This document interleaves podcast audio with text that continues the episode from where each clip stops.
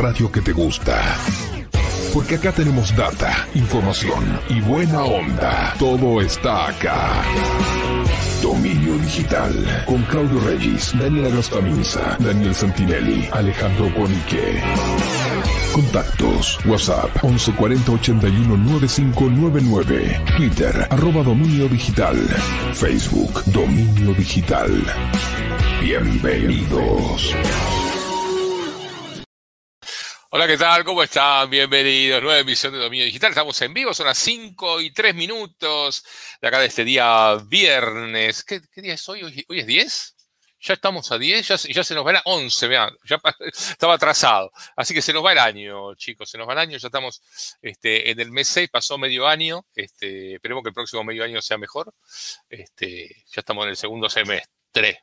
Bueno, gracias a todos los que están por ahí, todos los que se van conectando. Ya en un ratito vamos a dar lugar este, a todos nuestros este, fantásticos columnistas. Eh, de paso les cuento, mientras más gente se va sumando, hace unos minutitos primero antes de arrancar, les recomiendo muchísimo una nota que los que no la vieron hice ayer este, con este, un amigo, ya, ya, un amigo de la casa, eh, amigo de Pablo de León, que es este, Héctor Salvador, que bajó 11 kilómetros en la fosa de las Marianas en un submarino. ¿sí?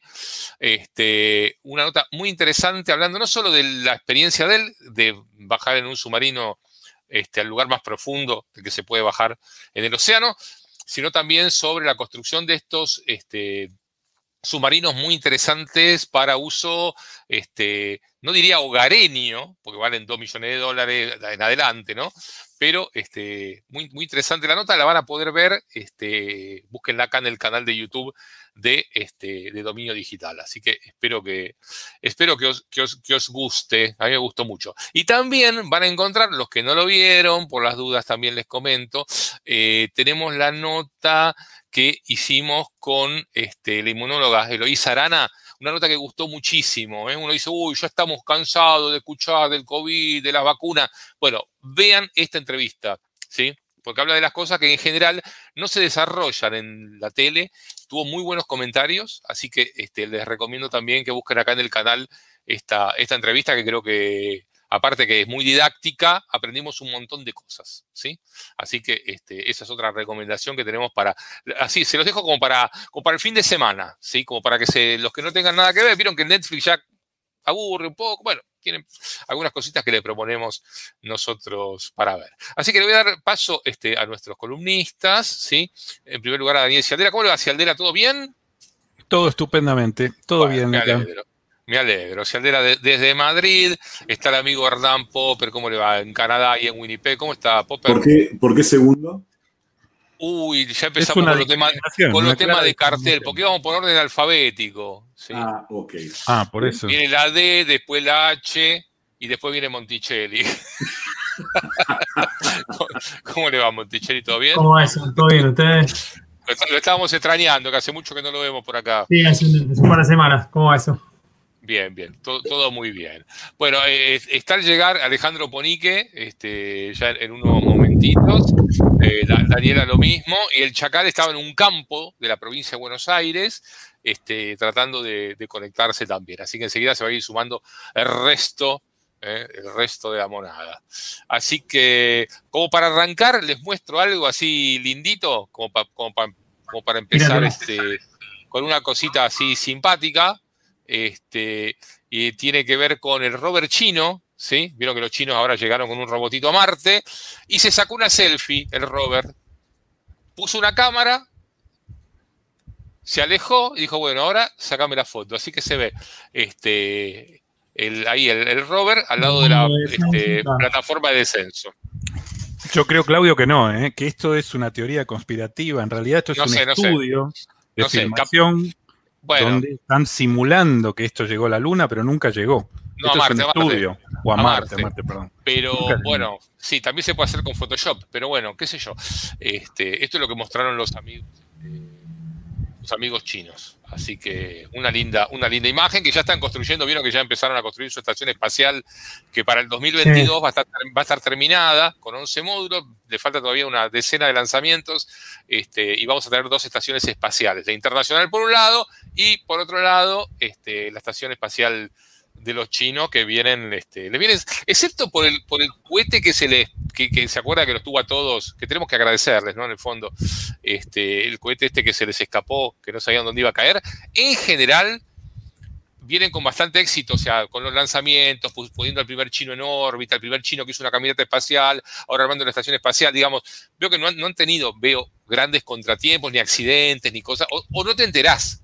Porque veo que los chinos son muy herméticos, ¿no? Te, capaz que le salió todo mal y ya Claro, digamos, si ellos, si ellos tuvieron un Apolo 1, por ahí no nos enterábamos nosotros.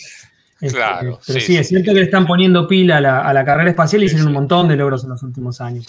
Claro, este, sí, sí. No les quedó más remedio que hablar del cohete, del cohete este que no sabían dónde iba a caer, no les quedó más remedio porque no sabíamos.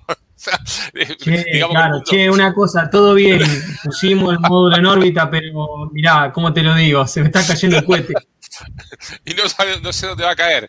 Por las dudas, todo el mundo esté precavido, mire para arriba y rece que no le caiga. Igual le tenemos que agradecer porque gracias a ese evento tuvimos el récord este, de visitantes al canal que, participó de esa transmisión especial, que fueron casi una transmisión larga, que no sé, duró como 10 horas, eh, por donde pasaron casi un millón de personas. Así que le tenemos que agradecer a los chinos este, ese, ese evento que por suerte no tuvo consecuencias.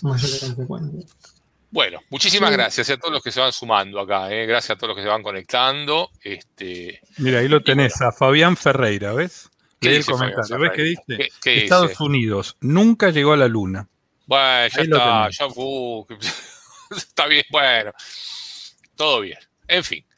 Bueno, em, ¿qué, cuentan, jóvenes? Mira, ¿se acuerdan que el año pasado, en plena pandemia, habíamos estado hablando de este, juguetes sexuales y las características tecnológicas y los problemas que ellos tienen? En una de esas. No sé, yo no soy usuario, pero contanos tu experiencia, Fernando. A mí me contaron, me, contaron. Y, ahí llegó Ponic, eh, Justo, ve, hablamos de juguetes sexuales y apareció y aparece Ponic. Totalmente. ¿Se acuerdan que. El experto. Ahí está. Y se acuerdan que en una de las cosas que habíamos dicho, nos habíamos comentado perdón, que había Perdón, perdón. ¿Quieren que les preste el joystick para, para el jueguito? No. No, no, no, no. Tengo acá el joystick. No hace falta, ya. ¿eh? Tenemos uno con Bluetooth. Bueno, ¿se acuerdan que habíamos comentado acá, yo había traído la noticia de un cinturón de castidad masculino, este, que es un dispositivo donde te, básicamente te, agarra las partes para que vos no las puedas usar con otra pareja que no sea tu pareja quien tiene el control de desbloqueo de ese dispositivo por Bluetooth. Esa es la idea. La idea está buena, pero el problema es que habían salido unos hackers diciendo, mira, este, tiene una falla de seguridad, en, ese dispositivo el problema era vía Bluetooth. Este, y bueno, comentábamos y un poco nos reíamos de ¿no? cuáles son las, problemáticas de agregar tecnología en un montón de cosas. Ese tipo de, dispositivos. Entonces, ¿cuál es el problema? La idea del dispositivo este que vos lo puedes usar todo el tiempo, puedes higienizarte y todo, pero claro, no puedes tener sexo si vos no te lo sacás. Y no te lo puedes sacar si quien tiene la, la llave de acceso, digamos, por Bluetooth, te lo desbloquea. Además, no tiene. Hay, triple XL de esto para. Digo. XS, sí, seguramente va a haber. Che, y entonces, este, y lo que habíamos dicho en aquel momento, bueno, entonces que estos hackers habían encontrado una, problemas de vulnerabilidad en el Bluetooth y que podían tomar el control de estos dispositivos. Yo me enteré la semana pasada, pero si bien es una noticia de enero, en la que eh, hubo un caso famoso que le pasó, no solamente, che, guarda que, viste, tenés el dispositivo ese y puede llegar a tener una vulnerabilidad. Es una persona que cuenta que le, bloquearon este, sus partes con ese dispositivo, se, lo, hackearon y, este, y él, digamos, lo que recibió fue una notificación de que, bueno, te vamos a liberar tu pene si vos pagás este, no, no, no. no, no, no, no puedo creer eso. No puedo Entonces, ¿qué pasó? Eh, el, tipo primero pensó, el, tipo pensó primero que su, que su pareja le había hecho una broma. Che, máquina, este, me, me yo no fui y no te bloqueé nada. Entonces ella parece que se va a, donde está él, tratan de desbloquearlo y no pueden. Entonces, este, en un, el chabón lo que agarra y dice, dice, bueno, agarra, dice, bueno, dale, pago, pago los bitcoins o, el bitcoin, lo que sea, y, al final no, le destraban nada. Entonces termina usando una herramienta, viene viendo, dice, no sé, que si un martillo, que no sé cuánto, y terminan rompiendo el dispositivo que no tiene una, que no, tenía un override eh, manual, ¿entendés? No tiene una traba que vos digas, no, pará, esto está bloqueado electrónicamente, pero si llega a pasar cualquier cosa, bueno, hay una herramienta especial que vos podés ir no sé cuánto, y destrabarlo. Bueno, eso no lo tiene. La única manera es romperlo o con el desbloqueo. Así que lo tuve, y es, digamos, es tragicómico porque eh, finalmente, digamos, corres un riesgo muy grande cuando vos tenés, tenés este, tus partes trabadas ahí, vos tenés que romper ese dispositivo para poder sacártelo solamente porque, bueno, tiene una vulnerabilidad este, informática, el dispositivo de castidad masculina. Así que no solamente fue una, advertencia en dominio digital, pasó, esta es una noticia que salió, capaz que pasó en otras más, y el tipo se sintió dos veces estúpido, porque pagó y no se lo desbloquearon y después terminó rompiendo con, una herramienta. es graciosa la noticia, tragicómica, porque el tipo dice, no, estábamos buscando y lo único que teníamos era un martillo. Nada, en fin, este, hay que tener cuidado. Hay que tener cuidado con eso. Le falta un botoncito de RS, como las camaritas, ¿viste? Un botón. Alguna cosa, ¿viste? Con lo que empiezan a la herramienta manual la tenga tu pareja si querés, ¿viste? No, esto es una herramienta manual que te permite desbloquearlo, desarmarlo, con herramienta especial si querés que la tenga tu pareja, pero ah, solo electrónico. a mí me hackearon mi, mi juguete sexual, me, me, me echaron eh, en el sentido literal la muñeca inflable, con lo cual no había forma de, de utilizarla, ¿no? Quedaba toda como así como, como, así como, como suelta, y la tuve que llevar a la gomería. El problema es que la gomería le pusieron un vulcanizado, viste que se pone con la. Le pusieron el vulcanizado, me cobraron 150 mangos y ahora le quedó la mancha negra. O sea, quedó. ¿Entendés? Tiene como un. Eh, no quedó, porque tiene todo el aro plateado y la mancha negra que dice vulcanita. Dice el, y ya, ya, no me notiza. Sí, che, escúchame, ya no me notiza. Lo que te hackearon es la conexión, porque se te escucha mal, se te ve mal. ¿Qué te está pasando, Alejandro? Un tipo de tecnología como vos que no logra. Me cambiar de red. Hace, hace un mes que estamos con. Antes era yo el del problema. Este, pero se te escucha y ahí se quedó. Se quedó. Me cambio. Es que Gale usa Windows, por eso. Claro. Dios mío, guau. Igual, la verdad, yo no sé quién, quién, aceptaría ponerse algo así. Ya si aparezco, si, yo tuviera una pareja que está totalmente así loca para proponer eso, ya directamente nada. Ah, si no confías en. Salgo, salgo corriendo de ahí. Pero bueno. Sí, qué sé yo, más que nada, eh, porque eventualmente, qué sé yo, es un juego, puede ser divertido, no lo sé. Pero el asunto es qué riesgos corres para ese tipo de, cosas, ¿viste? Es complicado. Ahí está, ahí está Pony. A ver, ahora, a ver, muévase. Ahí volví con la doble acometida, tengo la segunda acometida, así que ahí, a ver ahí si va. Y está un poco mejor, por lo menos se escucha fluido. Bien, bien, tengo tres, tres acometidas, vamos con la segunda y si no saltamos a la, a la tercera. A la tercera. si pagás tu propia conexión de Wi-Fi. Claro, no lo sé más. No, el vecino está bajando torrents. Pago tres, imagínate, la cometida, estoy pagando tres y no tengo ninguna. Bueno, bueno, se entendió entonces que a mí me hackearon la. Sí, se entendió. Sí, sí, sí, sí, se entendió. No, no, lo repitas, por favor. Lo único, tener cuidado que no te la llenen de helio, porque a ver si se te vuela. Ah, esa, es cierto. Yo les conté la anécdota. Bueno, le pongo una soga a la pata, le pongo una soga a la, la llevas a pasear, claro. Ya, ya, yo, la anécdota del Cepelín, ¿no? La anécdota del, Cepelín, hablando de hay que, no, pero hay que contar. Pongan acá, en el chat si todos la saben, si no, no la cuento de vuelta. Si no, para el final del programa le puedo contar la El público se renueva. El público se renueva. No, eso es siempre lo mismo. Eso siempre lo mismo. Pero era muy buena la del Zeppelin, Claudio. Contala. A mí me gusta. No, la, dejo para el final, pero si es que no, si es que no la saben, si ya todo ¿Cuántos el mundo la donan? ¿para qué la voy a.? Hay que ver cuántos donan. Si donan ah, bastante, la contamos. Claro, ahí está, ahí está. Tengo que juntar por lo menos mil pesos para, para la empanada de esta noche. Este, así que bueno. ¿Cómo anda Cialdela? ¿Qué dice de bueno? ¿Qué anduvo haciendo estos días? Eh, mira, unos días increíbles, ¿eh? Una de esas, una de esas experiencias que, que no, te diría que no sé, nunca había vivido, me parece. Voy a mostrarte unas fotos y mientras te voy contando, otra vez si querés poner el cronómetro, como siempre, me peino, vamos a peinarme. No, de cajón va, de cajón el cronómetro con vos. De cajón. Pero ojo, si tardo menos de seis minutos, pedimos la larga. ¿eh? No. Eh, te voy a mostrar unas fotos porque estuve en un lugar increíble, para mí increíble. Es una de esas cosas que, que, no sé, que creo que todos tenemos curiosidad. Yo no había podido estar, Sí. pero bueno, no me ponga el cronómetro ahí, ya el cronómetro lo pongo acá, mira, ya te digo, 16. Los minutos, vamos, vamos, entonces. Acá tengo la foto, te voy pasando las fotos y mientras te voy contando. Para los que no saben qué es esto, a mí quítame, yo no, no, no, aporto nada, acá está la foto, lo más importante. Esto es una cabina de un avión sí. comercial. Estuvimos en el hangar de una empresa, ¿sí? en una aerolínea, en un hangar en Madrid. Tuvimos la suerte, gracias a la empresa, de poder ir a hacer una excursión.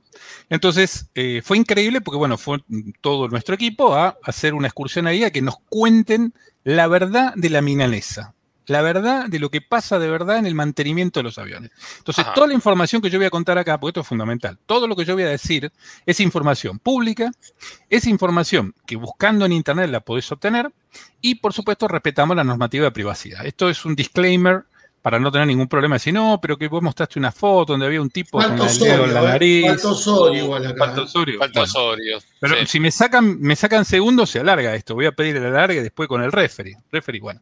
Que, entonces, primero, eh, entrar a la zona de hangares, no a la zona de hangares, entrar a la zona, llamémosle, de mantenimiento de aeronaves, una seguridad que yo creo que ni en un avión pasaba eso.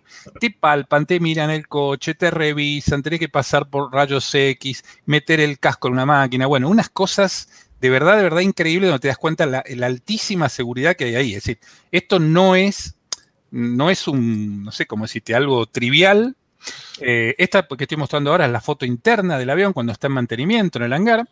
Entonces, te decía que eh, estuvimos en el hangar. Hasta acá no aportaste nada, hasta acá no aportaste nada. Dos minutos, dos minutos queda, vamos. Dos minutos, está apurando. Bueno, el hangar. Eh, lo primero, temas técnicos, que no sé si todo el mundo sabe. Primero, se, se hace un mantenimiento de avión por día un avión por día. Bien, un mantenimiento. Los mantenimientos de los aviones son de varios tipos, se llaman A, B, C, D o E.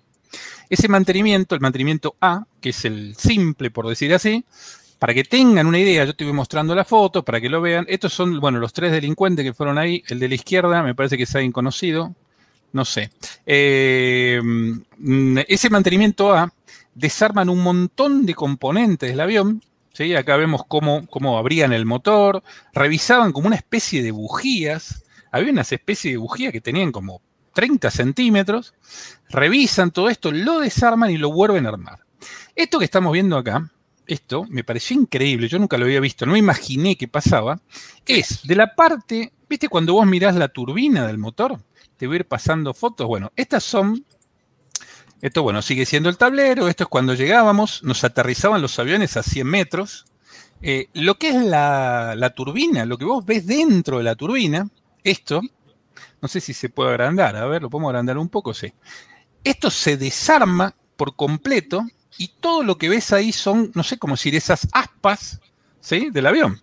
Cada vez, cada 3.000 horas o cada tantos ciclos, se desarma todo ese motor, se lo revisa una por una con ultrasonido, se revisa que esté en perfecto estado, por supuesto se cambia algo, y si se vuelve a armar todo, se engrasa, se aceita, bueno, algo lo que sería el mantenimiento de un coche, para que tengan una idea, pero a nivel como si a vos cada dos años te desarman todo el motor, te sacan los pistones, los aros, los cilindros, el cigüeñal, todo. Sí, ya sabemos, eso, se llama mantenimiento tremendo aporte, de avión. Tremendo aporte. Mantenimiento de avión se llama eso. Bien.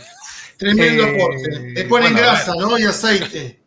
Claro, no, pero sí, sí, sí, no le ponen gracias. Y tornillos que aflojan, tornillos que ajustan. ajustan de nuevo.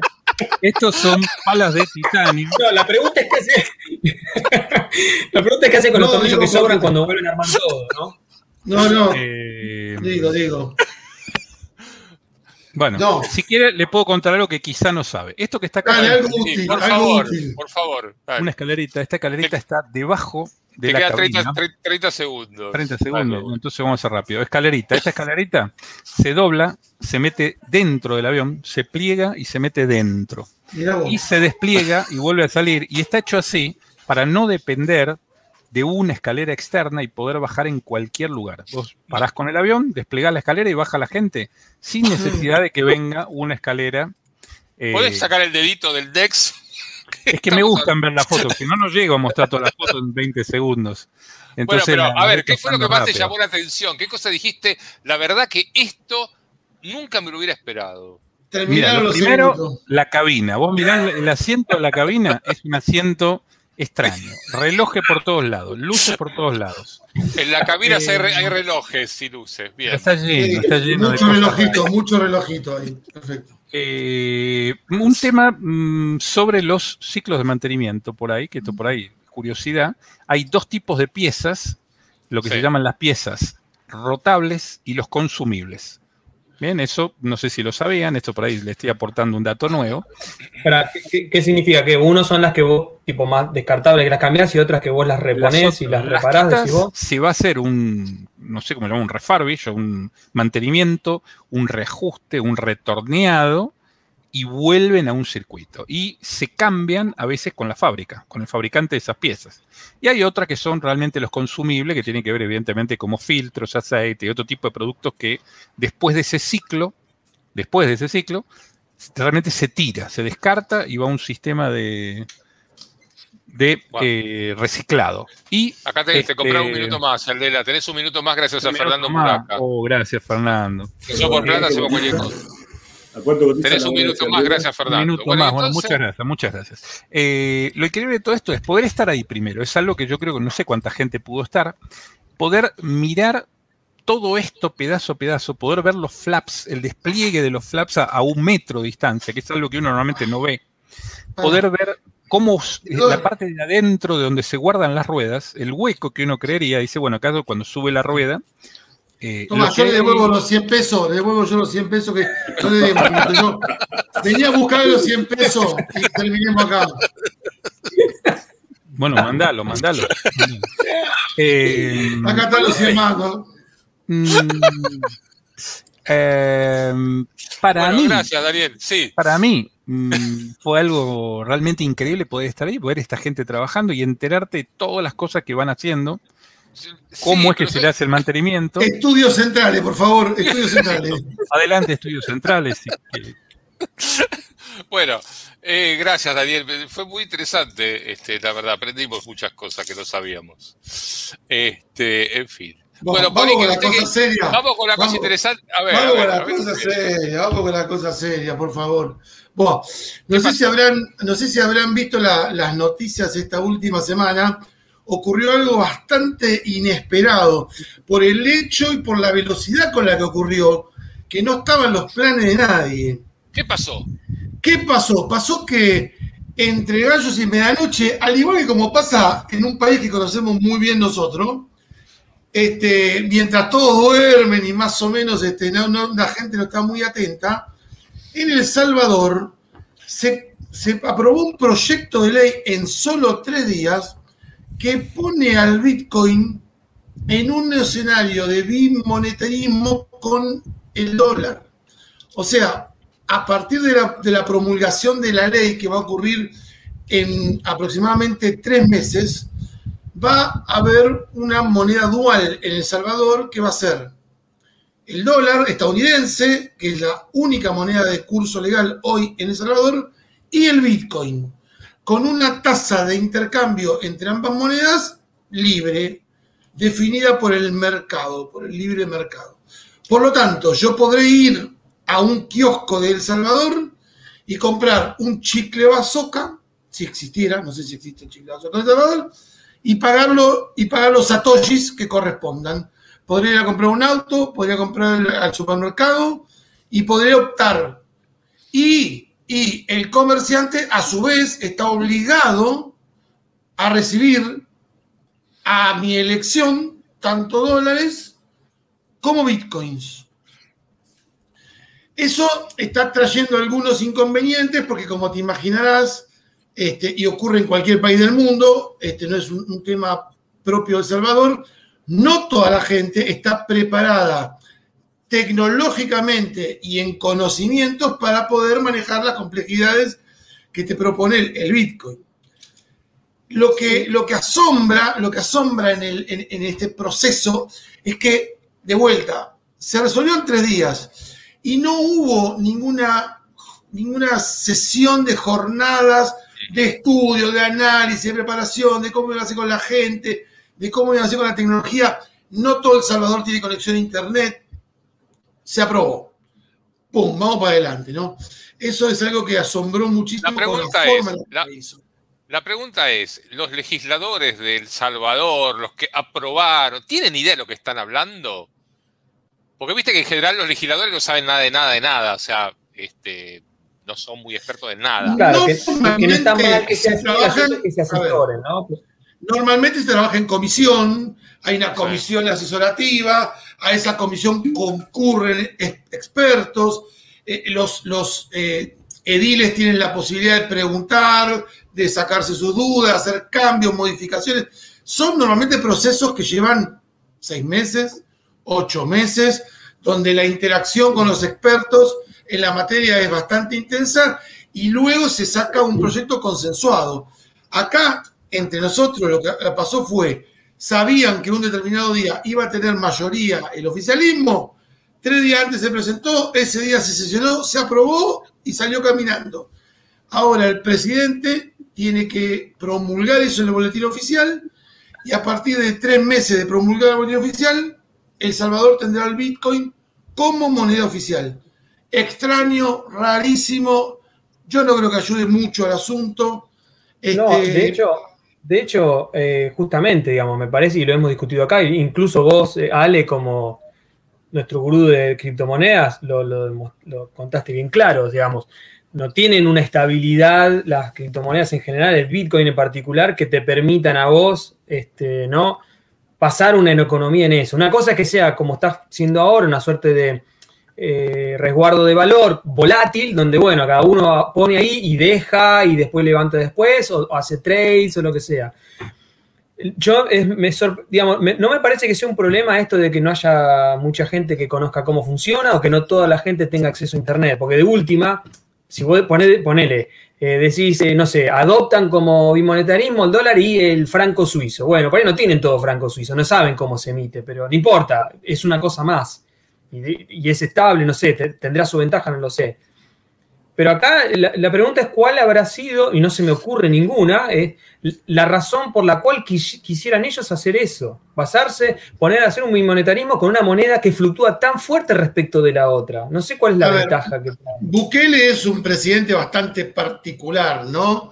Digamos, y acá habrá querido hacer una movida como la de la, la de la nave que va a la estratosfera y te permitiría estar en Corea, en cualquier parte de Europa, en una hora y media. pero no le hicimos, al menos no le hicimos. Acá se fue de boca, no hicimos. Carajo, ahí se puso el Quizás quedar en, los anales de la historia como, como el primer país este, en adoptar al, Bitcoin como, como moneda. Yo, yo dudo de que esto le sirva al ecosistema de criptomonedas, porque con, este, con esta seriedad de, puesta en marcha, eh, no sé qué éxito va a tener, ojalá salga bien, pero yo tengo mi, mi duda, ¿no? Ahí no sé este, qué, opina el amigo el amigo Cialdela, que también estuvo seguramente para leyendo. Mí negociado. ¿Y pero con quién vas a negociar? No sé, hay algo ahí. Alguien está ganando guita con esta historia o alguien pretende ganar guita. O sea, yo no creo que tenga un efecto esto en el ecosistema de las criptomonedas. Lo que puede, puede que tenga un efecto, y veremos si positivo, negativo o neutro, es en la economía del Salvador. Eh, porque las criptomonedas, ¿qué le van a hacer? Nada, van a comprar más, menos Bitcoin. Capaz que lo que están pretendiendo, lo estoy inventando, no sé, es que si ellos tienen criptomonedas y dicen, bueno, usemos bimonetarismo acá, capaz que pueden comprar Bitcoin si eso hace un empuje del precio de la moneda pero no sé qué carajo piensan con el, digamos, en, el beneficio de la economía de, un país, eh, agregar una... No, parece que fuese beneficioso para la economía. Vamos a ver, el, tiempo irá, el tiempo irá. Ya lo veremos, ya lo veremos, exactamente. Bueno, Cialdera, querido, ¿Me escuchás? Eh, sí, sí, lo escucho, lo escucho. Estaba acá viendo unas cosas. O sea que la, gente se quedó con ganas de escuchar un poco más del tema. No voy a hablar más, no voy a hablar más. No voy a hablar más. Pero tenés los la oportunidad. los que quieran después por privado, tenemos una charla donde vamos a contar. Gratis, gratis, no, no, no, gratis. Eh, tenemos una charla por privado donde vamos a hablar de cosas eh, que me pueda preguntar. Ahí hay un montón de preguntas. Estoy viendo un montón de preguntas acá que. Eh, pero no quiero aburrirlos, no quiero aburrirlos con estos temas que son triviales y que son de todos los días. Ustedes van todos los días a ver aviones, a subirse, a ver cosas. no los quiero aburrir, discúlpeme. Son, son, barderos, acá ya sabemos cómo es. Siga, siga, siga. No, no, no, no tengo nada que decir. Pero, pero por ahí podemos darte la oportunidad de que cambies de tema, a ver si encontramos otro tema más interesante por ahí. Otro tema, mira, sí, tenía otro tema. Para que vea que lo dejamos hablar a Daniel. No, pero no, no, no, muchas gracias. Yo ya puse el tema, ya puse el tema. Prefiero que hable Ponique. Ya habló Ponique, ya habló. A Ponique, bueno, Popper. Popper seguro tiene. Tengo un tema chiquito de tecnología que me parece me gusta, Lo voy a escuchar. Me gusta. Adelante, Popper, adelante. A ver. Desde hace tiempo que se viene hablando de Amazon y la posibilidad de que use sus equipos para compartir el Internet de los usuarios eh, abiertamente. Y anunciaron de que finalmente el martes, el martes que viene, van a lanzar este servicio que se llama Skybridge, eh, en el cual van a usar todos los equipos Ring y Echo eh, para distribuir señal de Internet para que se puedan conectar a otros equipos. ¿Qué quiere decir esto? Que Básicamente están usando tu Internet para compartirla con terceros. Eh, hay todo un debate muy grande en Internet sobre si, lo pueden hacer, si tienen derecho. Eh, atendé, atendé. Pero vos...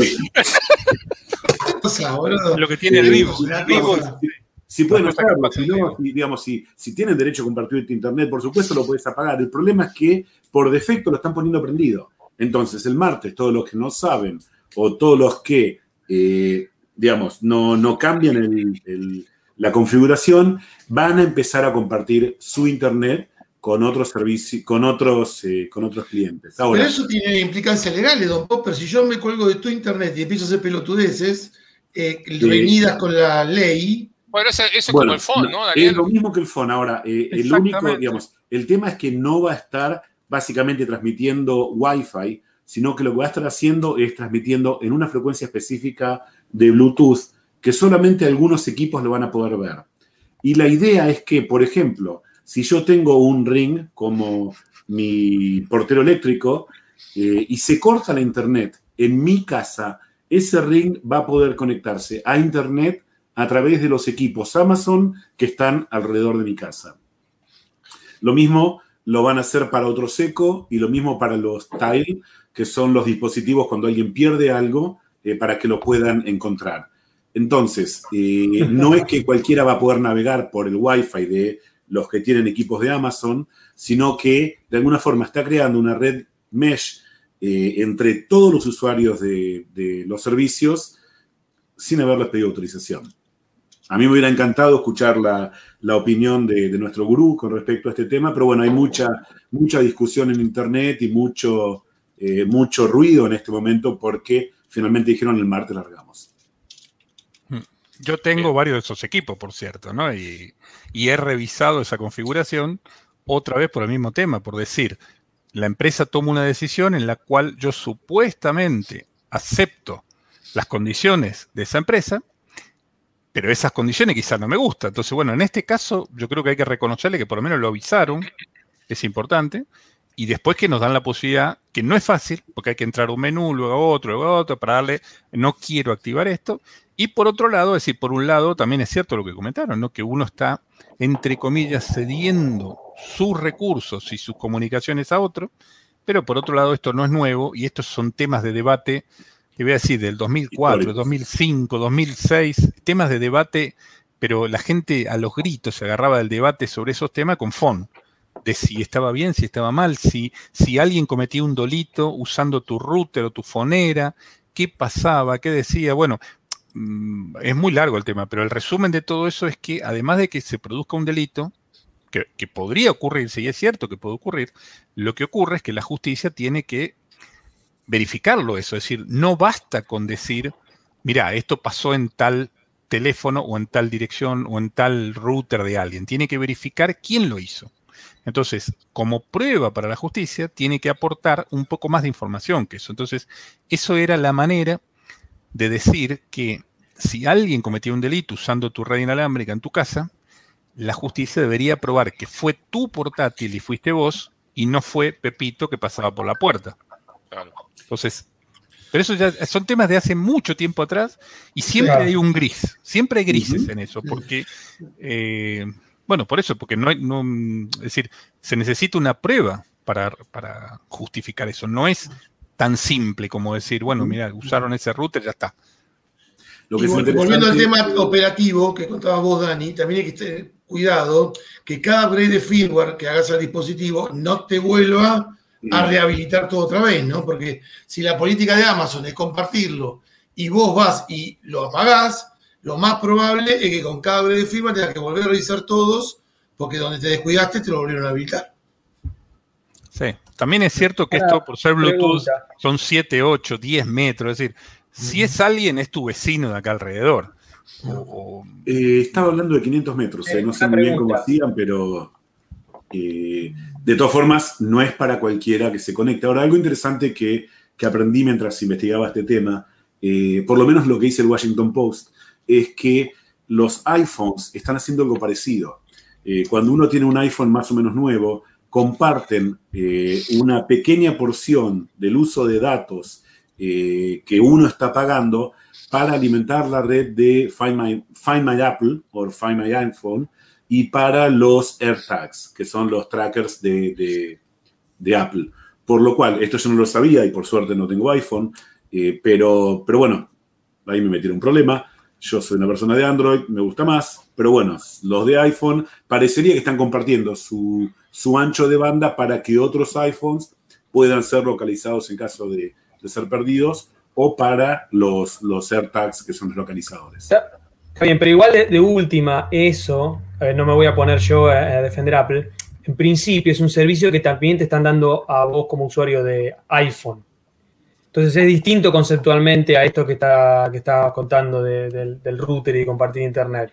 Entonces, si bien, hay, si bien yo, me quejaría y no me gustaría, y yo también estoy contento de no formar parte del ecosistema, digamos, hay, no, no hace falta dar una vuelta muy loca para justificar que, bueno, tiene algún sentido que estén usando parte de tu ancho de banda. Mi pregunta sobre lo que ustedes estaban contando es si en realidad, si en realidad podés conseguir que no se te actualiza el firmware. Dos. Bueno, lo revés y se ven más caracteres. Dos. Oh. ¿Le hay que poner el timer a esto también o no? Yo, le, puedo pedir un favor, le puedo pedir un favor, disculpe, porque hay algo que a mí particularmente me. particularmente me, molesta, que es las, los mensajes mal escritos o con falta de ortografía. ¿Pueden, por favor, aprender a escribir todos si Aldela y no Ciandela. Porque, porque, digamos, ya que lo apoyan tanto, por lo menos aprendan cómo se escribe el apellido. Es Ciandela, no, no es Ciandela. Claro, apóyenlo a él, no a otro. Entonces, ya que lo apoyan tanto, ya que lo van cantando, por lo menos escríbanlo bien. Claro, ¿sí? trending topic, todos somos Ciandela. Claro. Entonces, por favor, todos escriban, por favor, ahora en el chat si Aldela viene escrito. ¿Ve cómo se escribe? ¿Eh? Estamos creando un monstruo, estamos creando un monstruo, Regi. Aldela, muy bien. Yo digo si Aldela, muy bien, muy bien. Por favor, escríbanlo bien, me vuelvo loco cuando lo veo mal escrito. No, es más, no puedo mandar al aire cosas, las cosas que escriben, que aparecen acá en pantalla, cuando las veo mal escritas. Muy bien, así, Cialdela. ¿Lo entendieron todo? No, Cianditela es otra cosa, no tiene nada que ver. Es igual de viejo que Cialdela, pero. Ciandela 100 veces. Por favor, no confundan a la gente. Ya que tiene su fan club acá, eh, por lo menos escríbanlo bien. Después les paso el nombre del programa este, está muy bien para hacer banner le voy a robar, ya que robo tiempo ahora, ¿ves? Eh, ahora robo tiempo.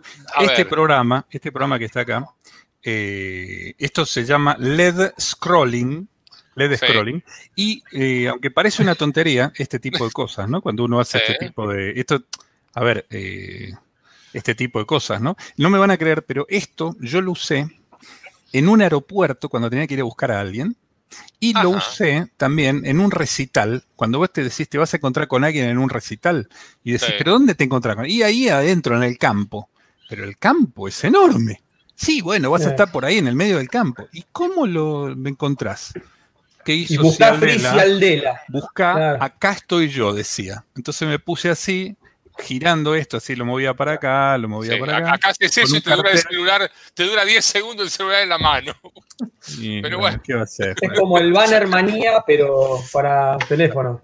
Ya está, no hablo más. Hola Daniela, un gusto. Acá abajo. Hola, Daniela, bienvenida. Veo que estamos. Yo estoy, yo estoy con camiseta transpirando con 40 grados y la veo a Daniela con bufanda. Y estamos en la Argentina acá, ¿viste? Es invierno acá. La caldera, la caldera funciona, ¿eh? Te doy fe. Free Popper, mira, ¿ves? Te falta Free Popper. Liberen a Popper. Anda la Alejandro. Sí, sí, sí. Bueno. Porque a Claudio no le anda. La mitad de los días no le anda la caldera. Pero me alegro que la tuya sí, por lo menos. La mía anda, funciona. Bueno, ¿qué contás, Dani, tanto tiempo sin verte? ¿A quién le preguntas? ¿A mí? Sí, sí. no cuenta. Tanto tiempo sin verte, Regis, eso es algo que no nos sucede muy seguido. Bueno, eh, ¿qué cuento? Nada, estaba leyendo recién una noticia interesante para los, eh, para los que les gusta jugar. Eh, yo ya, no puedo, o sea, no tengo tiempo para jugar, pero em, hay un montón de gente, una comunidad muy interesante que sí pasa mucho tiempo en una consola de juegos. Y estaba leyendo algo bastante interesante que parece que Microsoft va a, como aumentar la apuesta y la idea es eh, armar, o sea, no armar, sino están trabajando en el desarrollo de un stick para, para que se pueda jugar eh, con los juegos de Xbox en cualquier TV. Es decir, que no sería necesario, en un futuro no muy lejano, tener una consola para jugar. Entonces, para eso están desarrollando este stick. Eh, por supuesto, tendrías que tener un abono, ¿no? un abono anual para poder acceder a los juegos en la nube, pero la idea es que lleguen a los jugadores en cualquier televisor o monitor sin necesidad de la consola, es decir, ya prescindirías de tener que comprar la, consola y la idea es que lo hagan eh, a través de un acuerdo con los fabricantes de televisión, de televisores, para que integren la experiencia de sus productos, digamos. De esa forma tendrían como la app ya integrada en los Smart TV eh, de Xbox, eh, Xbox Game Pass. Así que bueno, hay que ver qué es lo que va a pasar eh, y qué es lo que va a pasar con la competencia, porque estas jugadas normalmente suelen también tener impacto en el resto de las consolas. Igual no se sabe muy bien cuándo va a pasar esto, eh, pero bueno. Claro, ahora, te van a obligar a cambiar, te van a obligar a cambiar de televisor ahora. O sea, no, este, este juego ya no, juega, no corre en su tele. Claro. Sí, bueno, o por lo menos ah, te van a obligar a tener el, el, el, pase, ¿no? Porque en Xbox por ahí antes en algún momento era bastante común tener los juegos, no necesariamente usar tanto el pase, pero bueno, ahora está como, como todo orientado a que vos directamente pagues un abono, como, en, como, como también pasa con las consolas de Sony y con otras consolas. Así que bueno, pero por lo menos no tenés que gastar los 300 dólares en el, en, el, hardware. En el hardware, claro. Claro.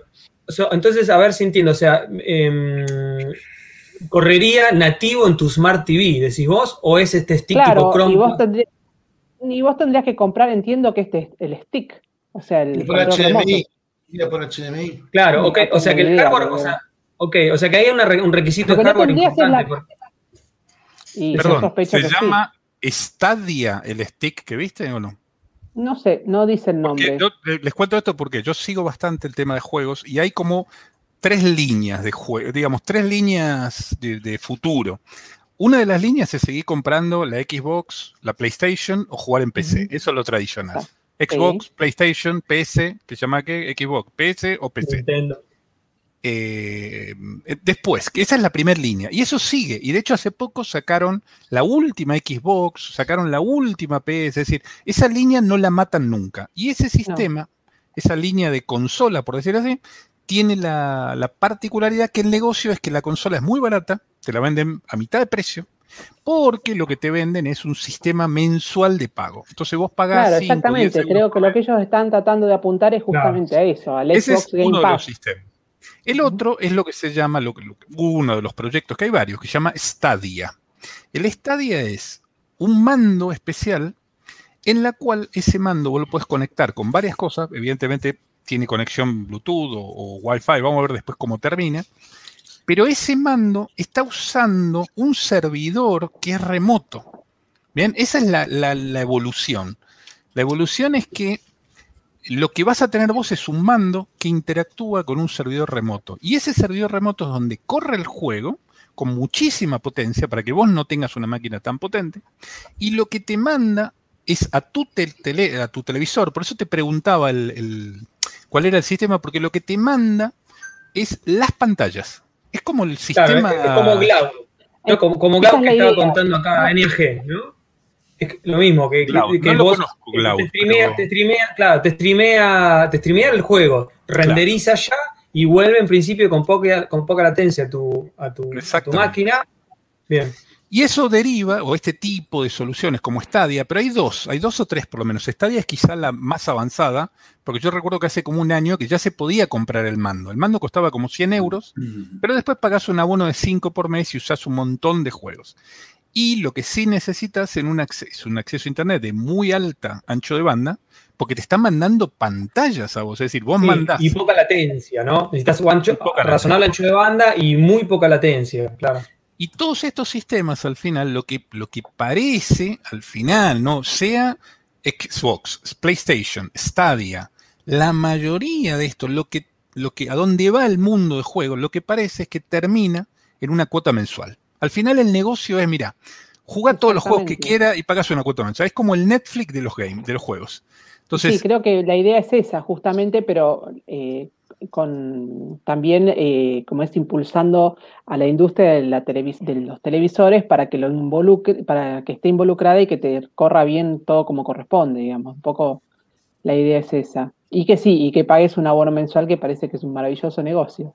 Claro, claro. El negocio es el, abono, aunque te regalen en un momento las consolas, y mira, te regalo la consola, pero esa consola solo anda con este sistema de juegos y este sistema de juegos necesita una cuota mensual. Entonces te dan 500 juegos para que elijas. lo que antes era que yo compraba un juego y jugaba en mi equipo con ese juego, que en un momento había cajas, ¿no? Donde uno compraba los juegos en caja. Y eso ya después no existió más porque bajó por internet, se baja por internet y ahora ya. Sí, el tema es que antes vos comprabas algo en caja y por ahí lo podías vender. Hoy te lo bajás y ¿cómo haces? Si no recuperas más esa guita, ¿no? Mm. O sea, lo que bajé. Y además con estos sistemas futuristas, ni siquiera vas a bajar algo. Lo que vas a tener es un hardware que te valide y todo va a estar del otro lado. Con lo cual también le estás dando todo el poder a esa empresa, porque el día que vos no pagaste no jugás a nada, no tenés nada para jugar. Claro, pero hay que tener en cuenta que... Ah, me parece que el problema más que ese, porque vos de última estás pagando una suscripción, ¿no? Es como Spotify. El día que no pagaste Spotify te quedaste sin tu música. Bueno, pero eso puede, puede ser que no te importe o que vos estés de acuerdo con eso. Me parece que el problema es que yo no sé cómo habrá sido la experiencia de Globe, este, que dijeron que realmente fue muy buena. Pero es que vos dependés para que todo funcione, que la infraestructura desde en, todo, en un largo trecho de los servidores de, todo, este, ande perfecto, porque si no tenés un poco de latencia y, diste, fuiste para la derecha y te dieron un, un colchazo porque no respondió. ¿Entendés? Me parece que, pasa por ahí. no sé, tal vez más adelante no, sea un problema y, la, las redes sean suficientemente robustas y rápidas en general para que eso no sea un problema, la tasa de fallo baje lo suficiente. Me parece que el punto débil pasa por ahí. Claro, igual las consolas, imagínate, cada vez necesitan ser más potentes, las placas de video de esas consolas cada vez más potentes y todas esas son elementos distribuidos en, el edge, digamos, en, la casa del jugador. Mientras que de esta forma vos te pueden dar un dispositivo mucho más este, tranquilo en, materia de hardware que solo hace de interfaz entre el, potencial de procesamiento de CPU y video que hay en una nube y tu televisor. Entonces, ahí es donde se, el ahorro de costos para los fabricantes es tremendo pues concentran el poder de procesamiento en una nube y a vos te dan un, te dan una, una WISE, te dan una, una, un, claro, un thin client que hace, hace las veces de interfaz entre esa infraestructura y, y tu televisor. Bien. Pero es cierto, es cierto. ¿eh? Cloud y Stadia son el futuro, solo que llegaron demasiado temprano. Tiene, tiene mucho sentido. Sí, eso sí, yo creo que, era algo que prometía ser muy interesante, Cloud, pero finalmente le pasó eso, que llegó demasiado temprano. Capaz que capaz que finalmente esto que, que, viene con un stick o que, involucra también más, eh, más elementos en la cadena para que todo funcione bien, arranca en algún momento. Bien, bueno, vamos a hacer un pequeñísimo corte, 42 segundos, ¿sí? Estamos de vuelta aquí con más eh, dominio digital. Ya volvemos. Workana reúne los mejores freelancers de América Latina. Hace crecer tu negocio, publica tu proyecto y recibí propuestas de profesionales certificados en tan solo minutos. Contrata por proyecto solo cuando necesitas. No dudes más. Contrata a un experto hoy ingresando en www.workana.com. Grilon 3, filamentos para impresión 3D de NTH Grilon. Expertos en el rubro plástico desde 1951, desarrollando desde 2014 la más amplia gama de materiales, colores y texturas para Argentina y el mundo. Seguinos en nuestra web y redes sociales. Grilonizate. Somos el programa que te entretiene, que más te gusta. Dominio Digital.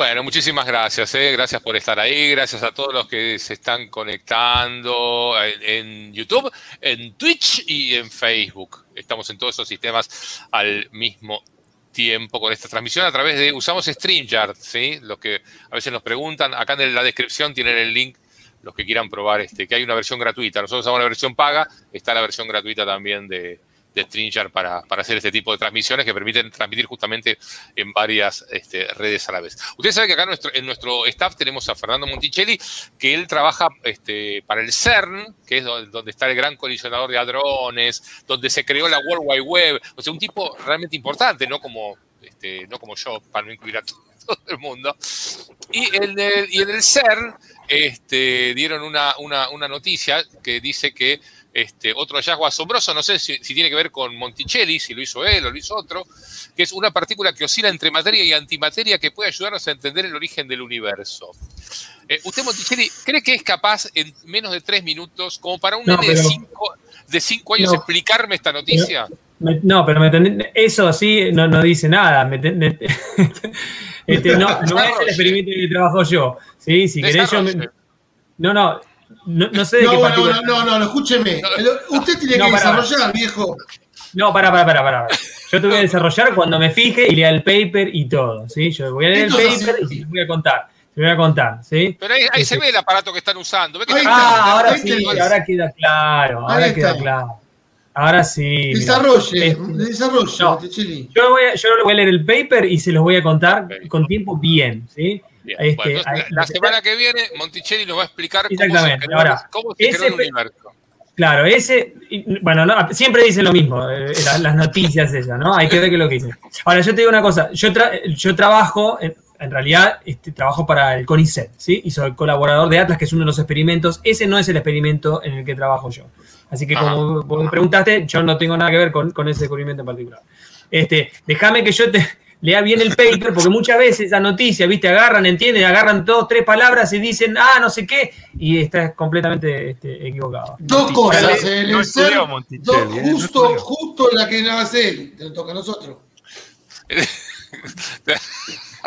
Dale. No, escúchame, dale. No, no es es otro experimento. Y aparte de nuevo, estas noticias son muy graciosas. Cuando fue la del Muón fue graciosísimo. Había este, noticias que decían y no entendían un cuerno lo que estaban diciendo y siempre dicen no sé qué del origen del universo. Yo se las cuento, ¿sí? Yo voy a leer el paper y se las voy a contar. Como yo no estuve en el análisis, no te lo puedo decir. Así que yo se los cuento. Dale, dame la semana que viene.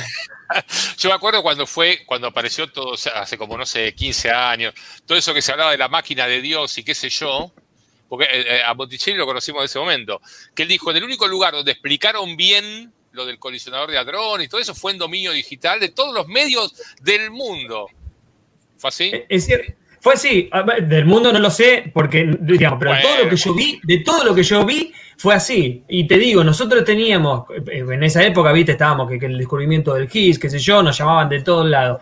Era, era ir a tapar agujeros, no, señora, no tiene nada que ver Dios con esto, no, señora, la máquina de Dios es un nombre de fantasía, no tiene nada. Era media hora diciendo, no, es un acelerador de partículas. Y eh, cuando lo dijeron acá en el dominio, en dominio digital, que lo explicó el Chacal exactamente, fue en cinco minutos, fue a lo Chacal, fue al, a, los, fierros, al concepto, sobresimplificado con los dedos, pero clarísimo. Así que sí, fue así, acá. Y yo les escribí un mail en aquel entonces. Sí, sí, me acuerdo. Lo, tengo por ahí el, el mail. ¿sigue pagando la suscripción Monticelli o lo rajaron? Obvio, sí, sí, sí, igual ya cada vez vale menos, pero sí, los 120 pesos están ¿Cuánto sale? Chacal presidente, ahí está. ¿Cuánto sale comprar un colisionador de hadrones? ¿Se está construyendo otro, no? ¿O algo así? Sí. En China, eh, creo. Bueno, hay, proyectos, hay proyectos para fabricar eh, que yo conozca y que están, digamos, seriamente avanzados o considerados para fabricarse. Dos. Uno es chino y el otro es europeo, los dos de este, 100 kilómetros. Eh, ahora, em, el LHC salió, el número no lo tengo en la cabeza, pero salió más barato que la compra de WhatsApp. Yo me acuerdo que, tipo, eh, creo que el LHC eh, había una estimación que vos decías, los años de construcción, más los sueldos, más el desarrollo, qué sé yo, y eran algo así como 1.700 millones de euros, una cosa así. Chequeamelo rápido en Google. Pero eh, que la gente cuando decía, no, ¿cómo van a gastar toda esa plata en, en, en, en, la partícula de Dios? Porque mezclaban todo el quilombo. Y vos decías, no, primero que no es eso, es investigación. Segundo, hubo un montón de desarrollos como la World War Web en el pasado, digamos, porque la World War Web fue antes del LHC, más desarrollo tecnológico con aplicaciones médicas para tratamiento con, de, cáncer y demás, todo eso salió de esa plata, más sueldos, más investigación y demás, este, y además, de nuevo, eh, WhatsApp eh, fue comprada por Facebook por, este, creo que, no me acuerdo, si tienen los números ahí, era, más que un LHC, y donde el LHC, toda esa plata fue gastada durante el orden de 20 años. En fin, eh, sale caro un acelerador como el LHC. Y el de 100 kilómetros más todavía, porque hay que tunelear todo, hay que cavar debajo del lago, es un quilombo. Este, pero es una obra de ingeniería enorme, impresionante, súper multidisciplinaria. Construir un acelerador es todo un desafío y, necesita años, años, años, años de planeamiento, diseño, de ingeniería industria, de ingeniería este, civil. Es un, es son proyectos de escala terrible. Bien. Por acá varios preguntan, si Aldera, ¿tenés el link a tu cosa, al, software que comentaste? Parece que eso fue... Lo, lo puse acá. Es fundamental. ¿Eh? Se llama LED Scrolling. LED Scrolling. En, Arduino, en Arduino, lo estoy diciendo. en Android, en Google Play, Google Play colocan LED Scrolling. Ahí, mira, lo voy a poner ahora. y cuando ponen eso, les aparece. Algo así, LED, scrolling. Claro. Ah, ahí está ve que es algo útil había al final, ¿no? Todo, todo lo del, viste, lo del langar y todo eso son pavadas, pero el, programa de Led Scroll ese estuvo bueno. No, eh, perdón, no, pero para, no, para ahora, porque esto es muy complejo, pero me gustaría, Monty, a ver si se puede, y probablemente es muy complejo, pero eh, dándole vueltas al tema de la electricidad, al tema del consumo, al tema de la ecología, eh, hay unos videos en internet donde lo que justifican es que los reactores nucleares, ¿bien? Son los sistemas más seguros de, generar energía eléctrica eh, y por otro lado son los sistemas más ecológicos que hay. Entonces es muy complejo, porque em, yo este video lo vi, son como dos horas, hay un montón de temas muy complejos que toca, hay una comparativa em, entre los sistemas de quema de petróleo, de quema, bueno, de, algo, quema de cosas, de carbón, petróleo, lo que fuese, los de eh, eólicos, viento, los solares, y por otro lado lo compara con gas y con el sistema de reactor nuclear. Pero esto lo dejo acá porque es muy complejo y seguramente no es fácil hacer una comparativa real y decir cuál acaba siendo mejor. Pero todo el mundo por ahí se está equivocando, todo el mundo cree que los sistemas nucleares son, es decir, van a aparecer peces de tres ojos, cuando en realidad eso es casi imposible que pase, porque los reactores tienen dos o tres fases distintas y por otro lado, estamos tratando de ser ecológicos, sobre todo acá en Europa, extremadamente ecológicos, con un costo altísimo para la gente. Pero lo dejo ahí. Además, no, es que además, es que además en realidad, sí, es complejo, está buenísimo y es, y es, y es complicado el asunto, porque si vos pensás en emisión de carbono, eh, no, hay con qué darle. O sea, el reactor nuclear le gana todo, porque vos estás sirviendo agua con una fuente de energía casi inagotable y, ya está, y no quemás fósiles, no, no llevas nada. O sea, es una generación muy, muy ineficiente, pues como decía una, amiga en Twitter, es, que es, como una pava con una turbina, pues es eso, vos hervís agua, turbina y sacás electricidad. Eh, pero claro, no es maravilloso, digamos, eh, y vos decís, bueno, ya está, es maravilloso. Bueno, sí, lo que pasa es que hay algunos asuntos porque este, es como es como decir, eh, viajar en avión es más seguro del mundo, sí, pero una vez teniendo un problema con un avión, sonaste, ¿sí? Con los reactores hay una cosa parecida. Yo no soy experto, hay niveles de seguridad muy altos, es muy raro que pase nada. Fukushima, digamos, eh, fue una cosa terrible de la naturaleza que se lo llevó puesto y ellos hicieron todo bien en el procedimiento o en principio este, y, fue bastante todo contenido. Pero fíjate que estamos hablando de cuando habla de catástrofes nucleares, hay ¿cuántas hay? Chernobyl, no sé, Fukushima, no sé, no soy experto, pero no hay más. Dos más, cuatro. Bueno, ¿entendés? Y, la cantidad de vos, si vos medís la cantidad de desperdicio o de emisión de carbono o por unidad, por kilowatt hora, si querés que es unidad de energía, la energía nuclear le gana todo, le gana todo lejos. Pero bueno, de nuevo, tiene estos problemas. Además, tenés los residuos nucleares. bueno, esto después genero residuos que, son, no los puedo dejar tirados ahí. Hay que, hay que almacenarlos con cuidado, viste, que no se pinche para que no salgan, este, viste, este, no, se contaminen los, lugares. Este, y eso, eso se puede hacer, es costoso, es un problema y se, puede hacer. me parece que el futuro, no es, lo que querías decir vos, Aldera, pero fíjate que eh, hay unos, eh, hay tecnologías que se están desarrollando ahora para, para tratar de hacer energía a partir de fusión nuclear. La fusión es fácil de hacer, lo que no es fácil es detenerla, digamos, en, tipo en reactor, donde vos, en el reactor, ¿qué haces? Vos haces la, la, reacción y de esa reacción sacás energía y parte de esa energía la reinyectás en el sistema para mantener la reacción estable. ¿sí? Por ejemplo, el reactor nuclear, vos tenés la turbina, de parte de esa turbina generás energía eléctrica, parte de esa energía eléctrica hace circular el agua, el reactor, la electrónica del reactor y el reactor nuclear funciona. Estoy sobresimplificando. En la fusión nuclear es más complicado. Vos podés hacer fusión fácil, casi con una chispa, estoy sobresimplificando, con hidrógeno, pero si vos querés sacar energía ahí, tiene que unas cosas muy grandes. Y hay unos diseños que se llaman tokamak, que son unos diseños muy raros así, donde vos tenés un plasma dentro que, que vas haciendo fusión continuamente.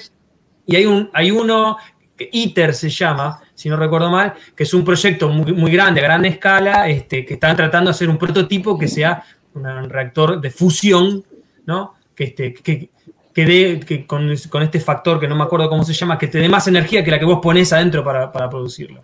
Así que bueno, ese es medio el futuro. Mientras tanto, mientras tanto, la discusión medio pasa por decir, bueno, tratemos de sacar lo mejor de todas las cosas. Y, este, y si vos no podés reemplazar los reactores nucleares por, paneles solares o, turbinas, porque no te da, no te da la potencia, no, te, da el factor de, de energía que vos necesitas la cantidad de potencia que vos necesitas para, para alumbrar una ciudad, por ejemplo, tendrías que cubrir, no, te alcanza la ciudad para cubrir con paneles solares. Entonces, bueno, hoy por hoy decimos. Es importante, Monte. Una, la diferencia entre fisión, que me gustaría que lo explique vos, que seguramente lo va a hacer mucho mejor, entre fisión, que es lo que tiene un reactor, y fusión, que es un nuevo sistema. Uno implica meter una serie de componentes para lograr algo y otro es dividir el componente para lograr algo, ¿no? Y, por cuándo, porque ahora estabas hablando de fusión, que es algo que todavía es bastante más teórico. Mientras que la central. No, no, no, no, no. La función, la función se consigue fácil. Yo te doy a, yo te doy a vos, a ver, fácil. Yo te doy a vos una, una, una, yo, una, una, pieza con un electrodo así, lo llenás de, de, un poquito de deuterio, le das 13 kilowatts 13 eh, kilovolts, hacer la chispa y, tenés una chance de tener fusión. Eh, sí, pero es muy, no sirve para nada eso, si tenés ahí. Eh, Y después de nuevo, fusión, había un chico, un, pibe de 14 años que con su equipito de 10 mil dólares había conseguido fusión, ¿sí? ¿Cómo lo te das cuenta? Bueno, pones unos gays, qué sé yo, pues si tenés fusión tenés una reacción y te puedes dar cuenta. Eh, eh, fusión. El asunto es que cuando vos fusionás, que básicamente agarrás dos eh, núcleos de átomos chicos y los, unís para formar uno nuevo, se libera muchísima cantidad de energía. Muchísima, muchísima, muchísima. La bomba de hidrógeno lo que hace es eso, es una bomba de, como de, digamos, de, fisión, que es el proceso inverso, donde vos tenés un átomo de un núcleo grande como el uranio, ponele, se, desprende y cuando se desprende, bueno, salen partículas por otro lado, salen neutrones este, y, en esa liberación también tenés energía. Y si vos tenés mucho de eso, cuando se parte un, núcleo, los neutrones que salen pueden excitar la, la, desintegración de los demás y tener lo que se llama la reacción en cadena. Ahora, y esos son dos fenómenos que son nucleares. El de fisión es fácil, vos conseguís, eh, estoy sobresimplificando y los ingenieros nucleares acá me van a matar, pero vos conseguís suficiente este, uranio y bajo ciertas condiciones, con una, reacción controlada, vos calentás agua y, ahí tenés tu reactor nuclear, sobre, sobre, sobre simplificado. Este, y eso se puede hacer. La, la fusión, en cambio, no es solo una cuestión teórica, se consigue pero es muy difícil y por eso se requiere hoy en día estos tokamaks gigantes, con estas colaboraciones enormes, con unas máquinas enormes, para poder tenerlas de una forma controlada y que la energía que se libera sea suficiente para que cuando vos la colectes puedas extraer energía y parte reinyectarla para seguir manteniendo la máquina funcionando. Pero la fusión no es teórica, existe todo el tiempo, pasa en el sol y, pasa en, en, algún laboratorio. Yo trabajaba en el laboratorio de plasma en cuando hice este, física y, era, generabas una, un, era un flash de rayos X fuertes. Y para hacer, y, en el proceso del, plasma cuando se, se, colapsaba, tenía fusión ahí. Lo veí, contábamos en neutrones y todo. La fusión se consigue. yo me refería el reactor es difícil. El reactor es difícil. Lo que decía es que la fisión es algo muy tangible en un reactor nuclear, mientras que la fusión yo no sé, cuando quise decir que no, no digamos, es más teórico, es que no sé si, si, de verdad se está aplicando hoy en día. Es decir, si hay un reactor de fusión nuclear hoy en día. No. No, no, no, no. Lo que hay son estos proyectos. Sí, son estos proyectos. Son muy complicados. Donde vos tenés ahí un chorro de plasma que está guiado, no sé cuánto, y, y con campos, qué sé yo, los haces eh, colapsar y conseguís la, la, fusión con altas, muy altas temperaturas. Pero para poder hacerlo es muy, muy, muy, muy difícil. Yo no sé bien cómo funciona. Y de hecho, e, estos proyectos como ITER es uno de ellos, este, es uno de esos, es una, una colaboración internacional que la idea es construir un, este, eh, un prototipo de este, eh, reactor de fusión. Ojalá que funcione. Este, y no es el único, pero ITER es el que yo me acuerdo ahora. Búsquenlo, es buenísimo. Bueno, vamos a hacer este el último corte, sí, 40 segundos y ya estamos de vuelta con más dominio digital. Ya venimos. ¿eh? En ProSoft vas a encontrar calidad y variedad en racks, tipo mural o pie, compatibles con métrica ETI, estándar internacional de 19 pulgadas y norma ROS. ProSoft 011 3220 7134 www.pro-mediosoft.com.ar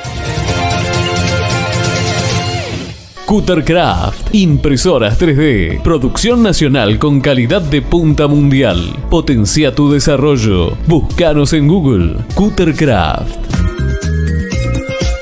Next Vision ayudamos a proteger tu información frente a ciberamenazas cada vez más complejas. Next Vision Ciberdefensas es la propuesta para prevenir, detectar y mitigar riesgos, delegando en expertos la protección de la información crítica de tu empresa. Conoce nuestras soluciones en www.nextvision.com y seguinos en redes sociales. Zungli Merchandising, tu marca al alcance de la mano. Llaveros, cines, medallas, identificadores de personal y mucho más. Fabricación y comercialización de artículos publicitarios en metal. Descubrí cómo darle cuerpo a tu imagen en zungli.com.ar. Somos el programa que te entretiene, que más te gusta. Dominio digital.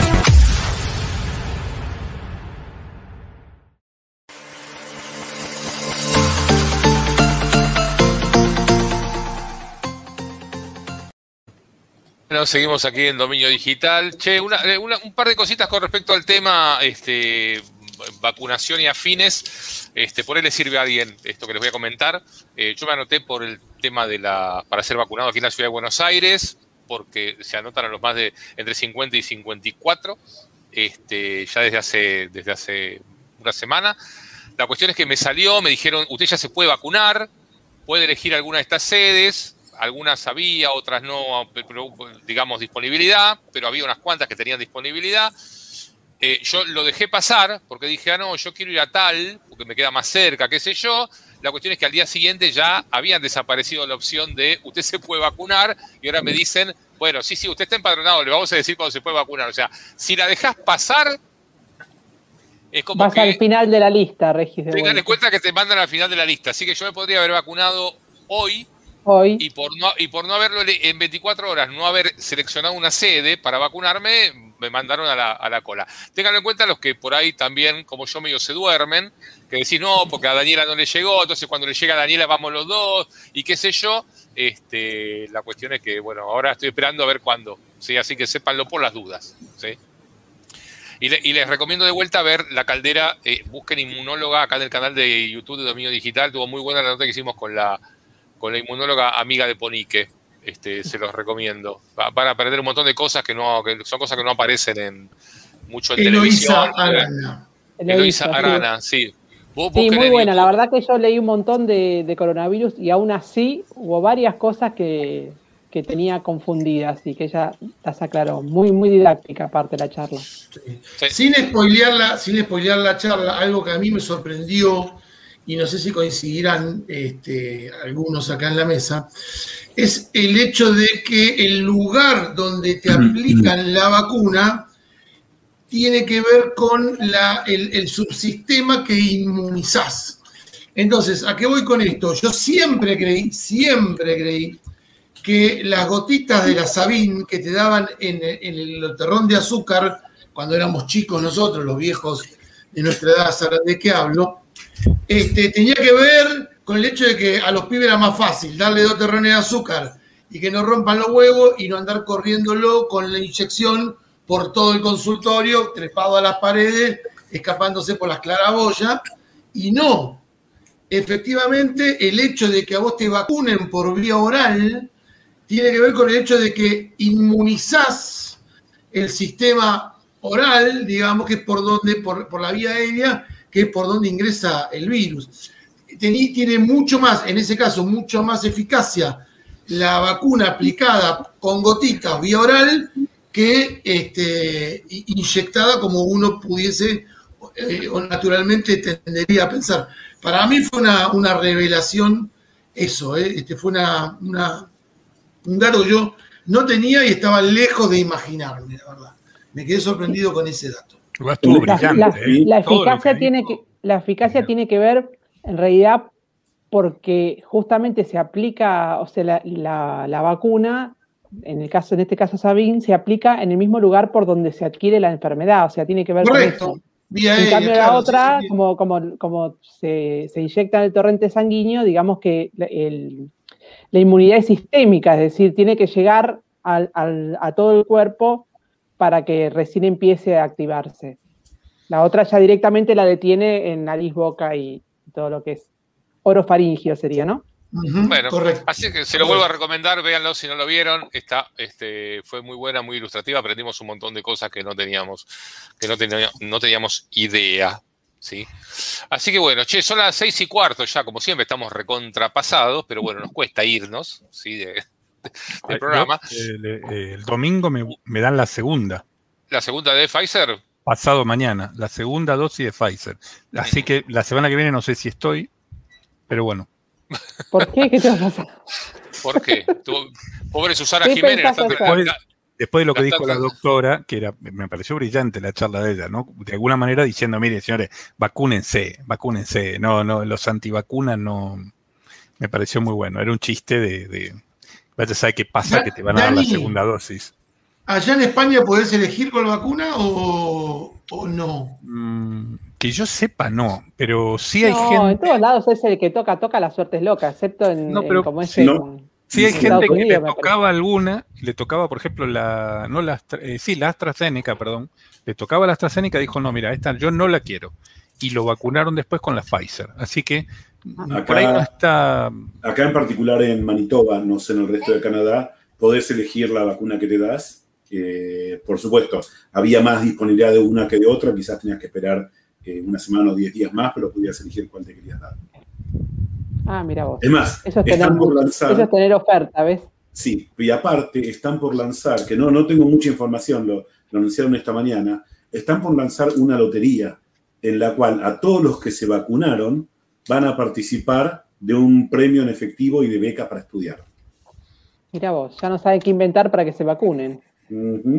Bueno, a mí me sorprende encontrarme gente que me dice, no, no voy a vacunar, esto está todavía en medio de una experimentación. Muchos, sé, De mi entorno encuentro mucha gente que duda.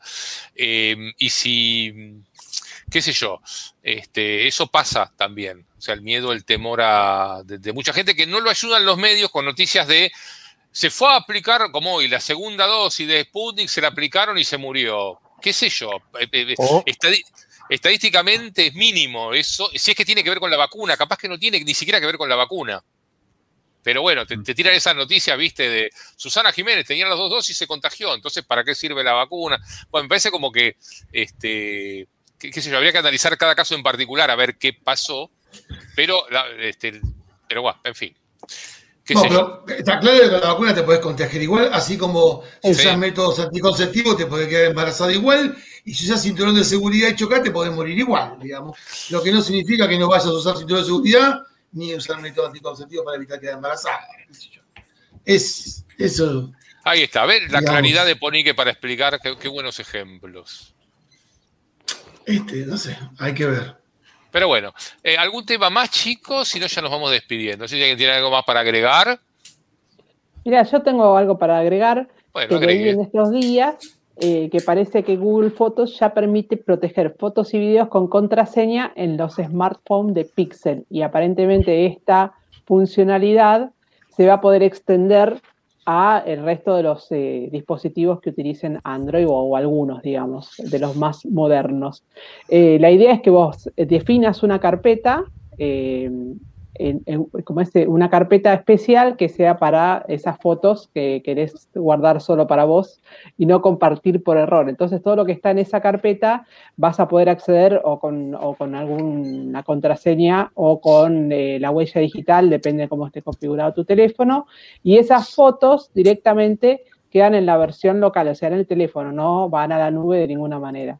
Y tampoco mientras estés utilizando esa carpeta o viendo las fotos de esa carpeta, no podrías hacer capturas de pantalla. Eh, Digo, la cuenta OnlyFans de Claudio Regis, ¿cómo es? ¿Qué tiene que ver? No, es que guarda, él guarda los videos que hace de los de prueba, los guarda en esa carpeta o... No tengo ni idea qué hace Regis. Yo no miro su teléfono de ninguna no, forma. No, no hablo del teléfono. Menos mal, menos ah. mal, menos mal. Haces muy bien. ah, no, de la cuenta de OnlyFans. Sí. sí hablando de vacuna, perdón, perdón, hablando de vacuna, un tema importante. Cuidado si te dan la AstraZeneca, eh, y esto está aparentemente está aprobado. No lo hablamos con la inmunóloga porque la noticia llegó después, pero parece que produce achicamiento Usted sabe, ¿no? De lo que le quiero decir. Y en usted sería un problema doblemente mayor, Regis. No, el bueno, lo, bueno es que eventualmente no tenés que darle un martillazo al cinturón de castidad. Te da la AstraZeneca y se te sale solo. Se, descansa así, se descansa. Esa es buena. No, no, no. Igual como excusa es buenísima, no te digo. Claro, el cordobés acababa de conocer una mina, ¿viste? Y llegó el momento ahí de la cuestión y le dijo, uy, fue la esto era mucho más grande esto fue la vacuna, esto no era así. Y bueno, y ahí quedó. Yo puedo agregar algo a lo que comentaba Daniela, en realidad tiene que ver con lo que comentaba Daniela, es una vuelta más de tuerca, sí. Eh, para los que no saben o no se dieron cuenta o no le prestaron atención, los móviles, los celulares, ¿sí? cuando graban video, muchos de ellos, muchos de ellos, no todos, muchos de ellos, tienen un sistema de estabilización de video. ¿Bien? Esto parece una tontería y uno no le presta atención, pero mm, yo lo he hecho porque mi celular anterior, que era un Redmi Note 8T, lo tenía y el celular nuevo, que es un Doji S88 Plus, no lo tiene. Entonces, ¿qué es lo que pasa? Yo iba con el coche, pongo el celular y grabo video y voy hablando eh, y, grabo paisaje. Me daba cuenta que los videos de el Note, el, Redmi Note 8T, quedaban perfectos. Es decir, yo, mm, yo ponía a grabar y ya está, apretaba el botón récord, fin del tema. Se escuchaba bien, pero además el teléfono lo que estaba haciendo todo el tiempo estaba estabilizando esas imágenes. Un proceso digital donde iba recortando de alguna manera las fotos, porque recordemos que un video al final es un montón de fotos a 30 o 60 fotos por segundo, dependiendo de la calidad. Pero bueno, el teléfono, el propio teléfono, de una manera digital por hardware, iba haciendo ese ajuste. Entonces, en el teléfono viejo, esos videos quedan perfectos. Yo no me daba cuenta pero bueno, la ruta donde yo iba tenía vibración, el coche tiene vibración, se mueve, eh, pasaba algo, pero el video era perfecto. Es decir, yo salía en el mismo lugar sin moverme, el coche perfecto, el fondo perfecto. Con el teléfono nuevo, que no tiene estabilizador, es un teléfono más nuevo, más potente, 10.000 vatios, tiene 10 amperes, perdón, de batería, eh, no tiene estabilizador de imágenes y yo me daba cuenta que los videos que grababa salían movidos, es decir, yo estaba en el video como tic, tic, tic, tic, tic, tic, tic, tic pequeños movimientos. Dije, no puede ser, ¿qué es lo que está pasando? Y descubrí que ciertos teléfonos no tienen la parte de hardware de estabilización de imagen.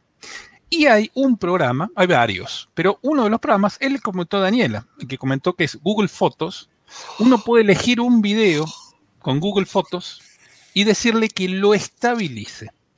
Tarda un buen rato, los videos de 40 minutos, quizá tarda como 15 o 20 minutos.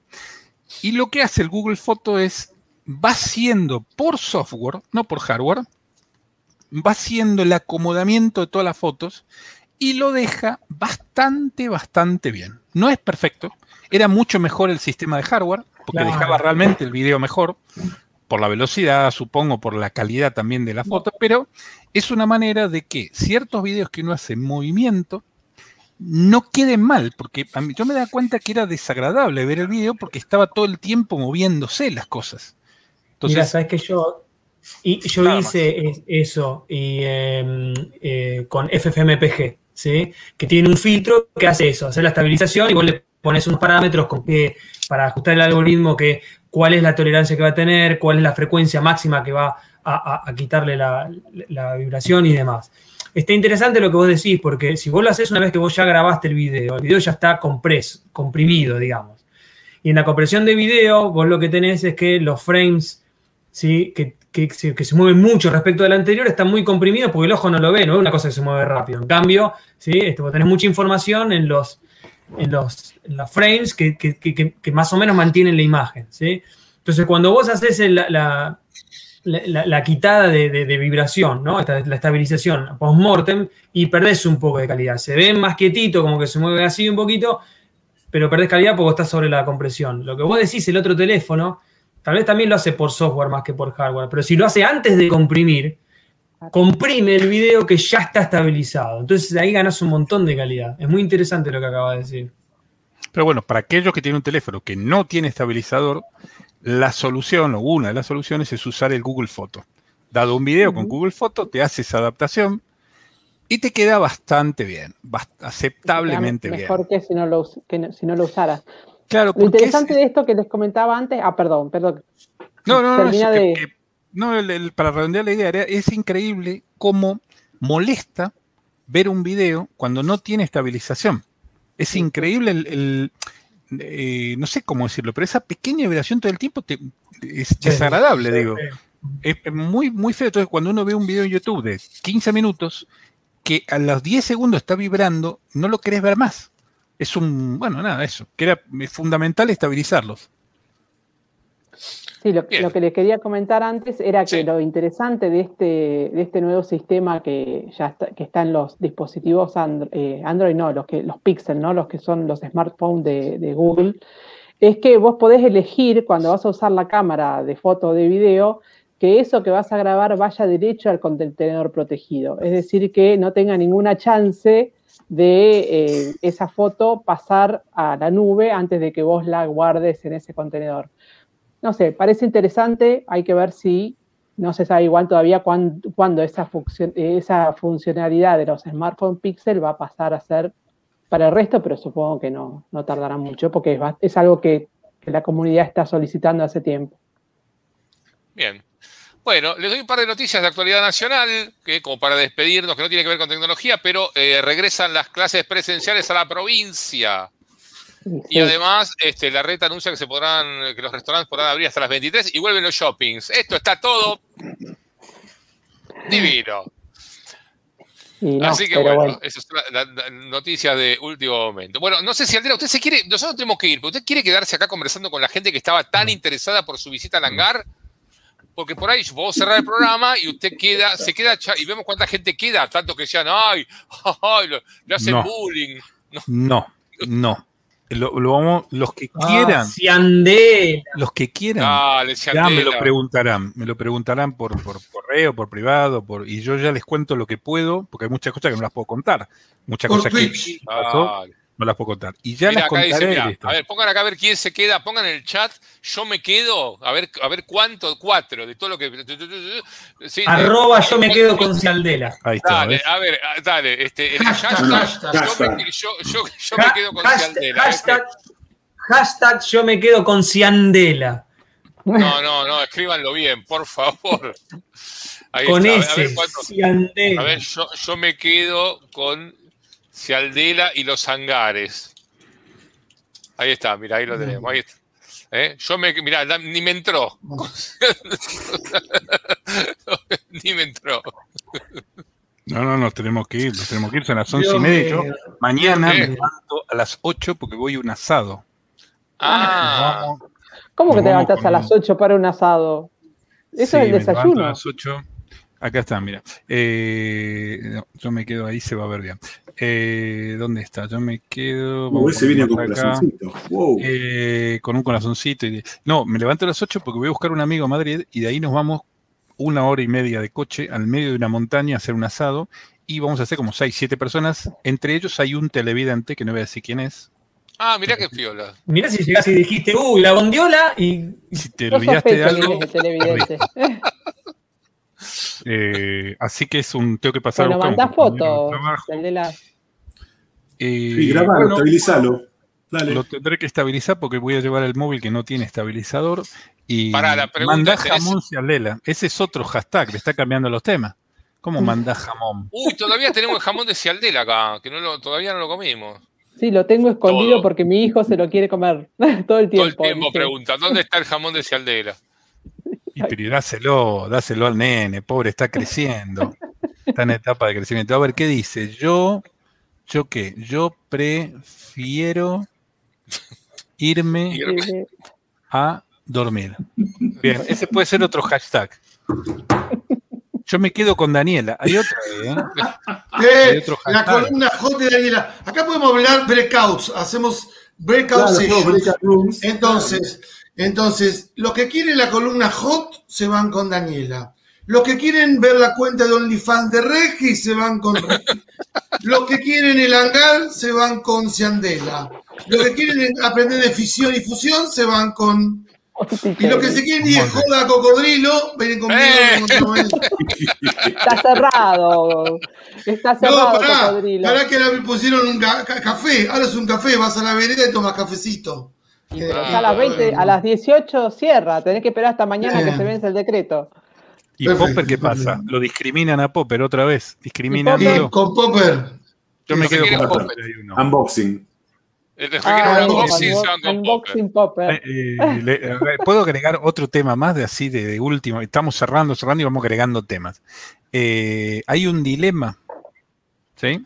De Karl Popper, ¿sí? Karl Popper. Se lo voy a escribir acá no tiene, nada que ver con este Popper. No lo sé. No, es, un, es un epistemólogo. No, ni tampoco no Sé, ¿eh? Alguna vez fuimos a hacer una caldera de Julio Popper. De Julio Popper. Eh, le voy a dejar el link acá. Uh, lo que pasa es que el link este, ¿cómo lo ponen? Bueno. Eh, copiar y pegar se llama. Mm, sí, hay que achicarlo. Claudio, ¿tenés ese, ¿cómo se llama? El, reductor de links, que vos le das un link y te pone uno chiquito. Eh, exactamente. Uno, esto para que lo, se lo sugiero, ¿no? Los que tengan un rato para verlo, se llama Teoría de la paradoja de la intolerancia Karl Popper. ¿Bien? Eh, y la frase que dice Karl Popper, y me acordé ahora de Popper, mira, pensé que era algún tatarabuelo, alguien por allá, era que lo que decía Karl Popper en, la paradoja es si hay que tolerar a los intolerantes. Ese es el resumen de la paradoja que él cuenta, porque él lo que dice es que él es un, era, o es, no, era, era, yo creo que murió Karl Popper, eh, era un defensor acérrimo de la libertad, era un una persona que daba su vida porque, por la libertad de, expresión. Pero, así como él comentaba eso, lo que decía es que la sociedad corre el riesgo de que gente que no sea tolerable, tolerante, digamos, con otros, domine medios de comunicación, de publicidad. Entonces la pregunta era, ¿debemos ser tolerantes con los intolerantes? Y era un tema filosófico, ¿no? Donde hay políticas opuestas, sobre todo en esta época de tanta grieta, de tantos problemas pro, los que son verdes, los que son azules, los que son amarillos, lo de Boca, lo de River, los de, no sé, lo de Chevrolet, lo de Ford. Entonces, era muy bueno porque léanlo, lean ese, esa nota, está muy reducida y muy simple. Sí, no, no, sí, pero igual eh, me parece que yo leí una nota sobre esa nota que eso no es la verdadera este, este, paradoja. Por ahí habría que leer un libro o algo, porque ahí y contaban por qué esa de hecho se usa, está mal usada justamente este, y no, lleva el espíritu de la paradoja. La paradoja está buena y, léanla, pero no, no diría yo de ese artículo, porque de hecho yo leí cosas terribles sobre ese panfleto diciendo, no, eso es lo que no hay que hacer, así no se usa la paradoja de Karl Popper es, una paradoja interesante, sí. Vaya, vaya paradoja, bueno. Vaya eh, paradoja. Eh, bueno, chicos, gracias. Eh, gracias a todos por estar ahí. Daniel Cialdela, Fernando Monticelli, Daniel Gastamís, Alejandro Ponique, Hernán Popper. Gracias, gracias por, por, haberse sumado, como siempre, a esta. ¿Quién está sonando? ¿Quién va a ser? Bueno, dale saludos, Arielito, querido. Bueno, eh, a todos ustedes, muchísimas gracias eh, por estar de otro lado. Recuerden que tenemos nuestro canal de Telegram, ¿sí? Lo que les pido a los que participan del canal, ¿sí? Recuerden que es para hablar de tecnología, ¿sí? No, no para política, por eso armamos otro grupo de variedades en Telegram. Este, eh, y bueno, nada, les pido a todos tolerancia y buena, buena conducta si pueden, este, para que la convivencia sea feliz. Así que bueno, muchísimas gracias a todos. Eh, nos volvemos a encontrar en siete días o antes en alguna caldera. Chau. Adiós.